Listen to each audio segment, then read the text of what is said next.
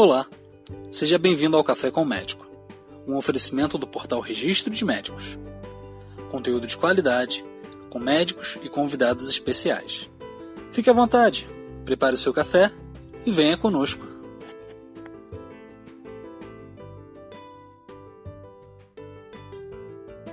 Olá, meu nome é Max e a nossa convidada especial de hoje é uma convidada que retorna ao nosso podcast doutora Juliana Rosa.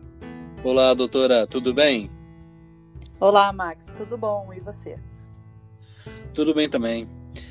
É, doutora Juliana Rosa é oftalmologista e se você não viu o nosso primeiro podcast com a doutora Juliana, pode procurar aí na nossa playlist. Doutora, hoje eu gostaria de fazer algumas perguntas referente à questão de olho seco. O que é a síndrome do olho seco, doutora? É, a síndrome do olho seco é uma disfunção do filme lacrimal. E o filme lacrimal é, nada mais é do que a nossa lágrima, né? Nossa lágrima é produzida para umedecer a superfície do olho, para levar oxigênios e nutrientes para a córnea. É, ela tem também substâncias antibacterianas, anticorpos, ela preenche as irregularidades da superfície ocular. Então, ela é importantíssima para que a gente tenha uma boa visão, uma visão é, sem nenhum embaçamento, sem nenhum tipo de dificuldade. Uhum. Pessoas que têm síndrome do olho seco, é, elas têm um, ou um volume de lágrima inadequado, ou a qualidade desse filme lacrimal não é boa, não é boa. E isso resulta então uma, em uma instabilidade do filme e pode levar até a alterações da superfície ocular. Então, basicamente, é quando a pessoa tem ou um volume de lágrima inadequado ou a qualidade dessa lágrima que não está sendo boa para esse olho. Nesse caso, quais seriam assim as causas do olho seco? É, a gente tem duas causas básicas. Uma é a deficiência de uma camada de água do filme lacrimal, e a outra causa é, são causas que aumentam a evaporação da lágrima. Então, dentro das causas é, de deficiência da camada de água, uma das causas importantes que a gente tem é a síndrome de Jogren, que é uma doença né, que está associada a outras doenças reumatológicas, é, que causa uma inflamação autoimune e uma destruição das glândulas lacrimais e também das glândulas salivares. Então, normalmente o paciente tem olho seco e também tem boca seca. Então, essa doença é muito associada a outras doenças reumatológicas. Em relação às causas evaporativas, que são as mais comuns que a gente vê no dia a dia, a gente tem principalmente a disfunção da glândula de Meibomius, que é uma inflamação crônica da pálpebra. Sim. A nossa pálpebra ela produz uma camada de gordura que protege que a camada de água da nossa lágrima evapore. Então, essas glândulas de Meibomius é que produzem essa camada de gordura e elas estão na nossa pálpebra, próximo dos cílios.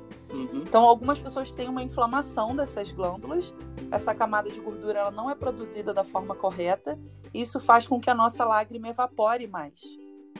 Além da disfunção da glândula de Meibomius, outra causa evaporativa é o paciente que tem o olho muito exposto, pode ser porque fez alguma cirurgia de pálpebra e ficou com alguma exposição, ou pode ser alguém que tenha um, tido uma paralisia facial, por exemplo, e o olho fica aberto, então o olho fica mais exposto.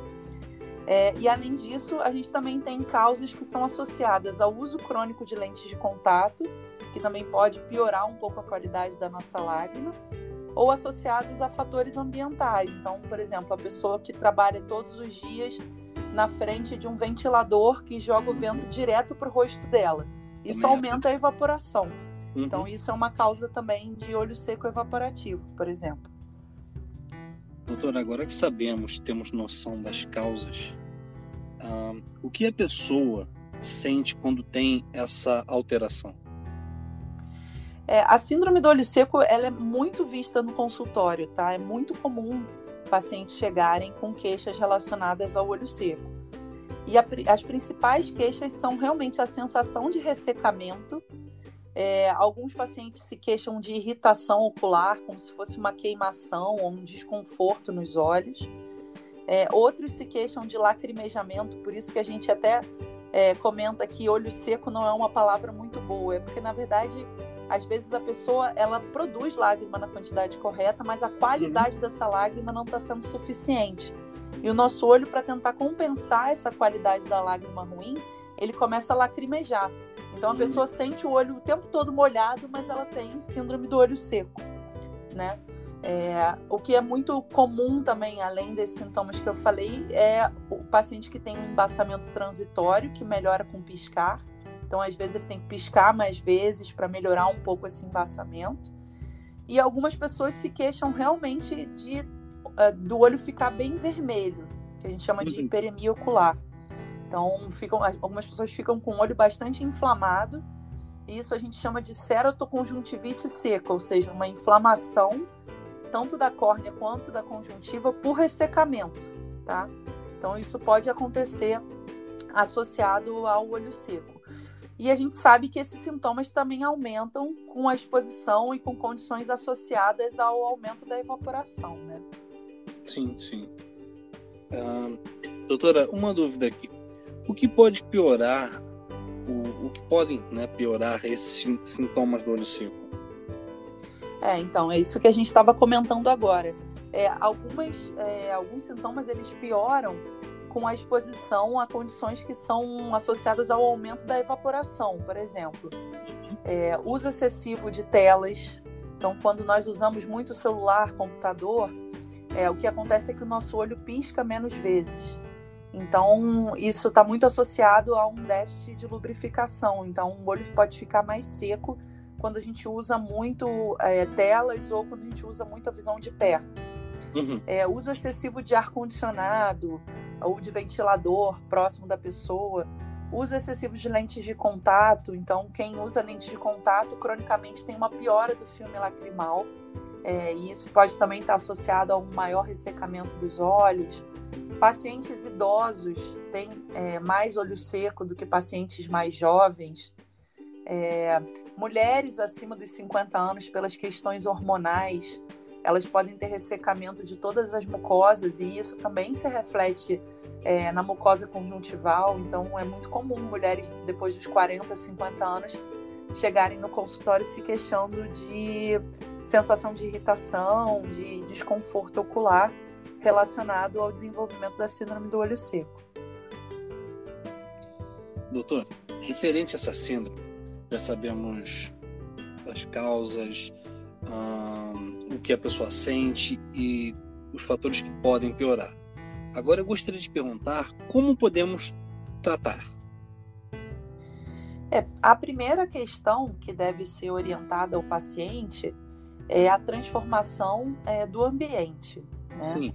Então, para quem usa muito eletrônico, por exemplo, é, o ideal é que a gente fizesse pausas regulares no uso é, de celular e de computador, para que nós voltemos a piscar normalmente, porque a gente sabe que o piscar fica diminuído quando nós usamos é, muito tempo esses eletrônicos. Uhum. Evitar o uso prolongado de ar-condicionado. Pode ser utilizado, podem ser utilizados também umidificadores de ar, em alguns casos. É, e o tratamento propriamente dito, ele é feito é, basicamente com substitutos da lágrima ou seja, lubrificantes oculares, que podem ser tanto em formato de colírio quanto em formato de gel. É, a quantidade de lubrificante ou o tipo de lubrificante que o paciente vai usar, ele vai ser determinado pelo oftalmologista. Então, o oftalmologista vai fazer uma avaliação e nessa avaliação vai fazer o diagnóstico de olho seco e também o diagnóstico dos acometimentos da superfície que esse paciente possa vir a ter associados à síndrome do olho seco. Então, dependendo disso, ele vai prescrever esses substitutos da lágrima. E outros agentes também podem ser prescritos, como agentes mucolíticos. Tem pacientes que têm olho seco que fazem muito filamento, muito muco na lágrima. Então, a gente pode é, usar agentes que quebram esse, esse muco. É, em alguns casos, é interessante a oclusão de ponto lacrimal. A gente coloca um plug é, dentro do ponto lacrimal, onde a lágrima é drenada do nosso olho. Isso faz com que a drenagem da lágrima seja menor e aí a lágrima fica mais tempo em contato com a superfície, né? Além de prolongar o efeito das lágrimas artificiais. Então a gente pinga o colírio e aquela lágrima fica mais tempo na superfície. Isso a gente chama de oclusão de ponto lacrimal.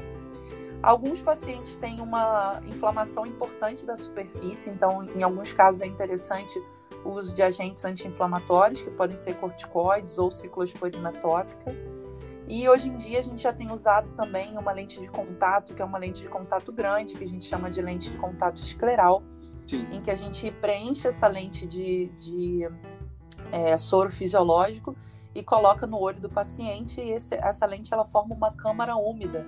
Então essa lente ela pode ser é, usada no tratamento adjuvante também da síndrome do olho seco. Então são várias terapias diferentes, mas uhum. em todos os pacientes o que é comum é usar a substituição da lágrima por lágrimas artificiais. Né? Hum, certo. Olha, doutora, infelizmente o nosso tempo acho que já está dando aqui. Mas antes de terminarmos, você teria mais alguma coisa para acrescentar referente a esse tema? Alguma coisa para dizer às pessoas que às vezes podem estar tá passando por isso e não sabem?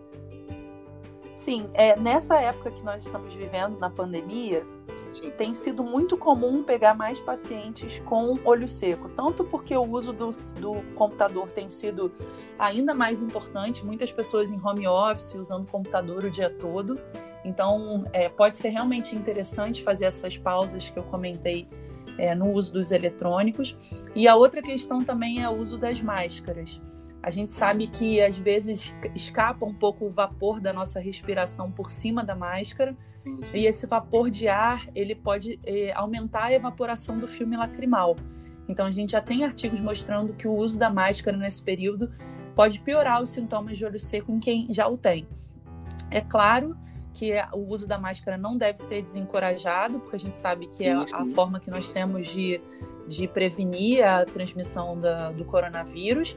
É, mas o que a gente pode fazer para evitar isso é vedar bem a parte superior da máscara, pode ser até com uma fita adesiva, para evitar esse aumento da evaporação é, do filme lacrimal. Verdade, verdade. A gente não pode deixar de pensar no coronavírus. Por outro lado, as pessoas que passam por esse problema do olho seco também não podem é, agravar o seu problema. É, com certeza. Doutora, gostaria de agradecer novamente a sua participação no nosso bate-papo. Agradecer também a todos aqueles que nos acompanharam até aqui e lembrando que a doutora Juliana Rosa já tem um podcast gravado conosco. Vale a pena conferir na nossa playlist. Eu que agradeço, Max. Tchau, boa tarde a todos. Tchau, doutora. Boa tarde. Até a próxima. Tchau, tchau. Chegamos ao final de mais um episódio. Foi um prazer contar com sua audiência. Até a próxima.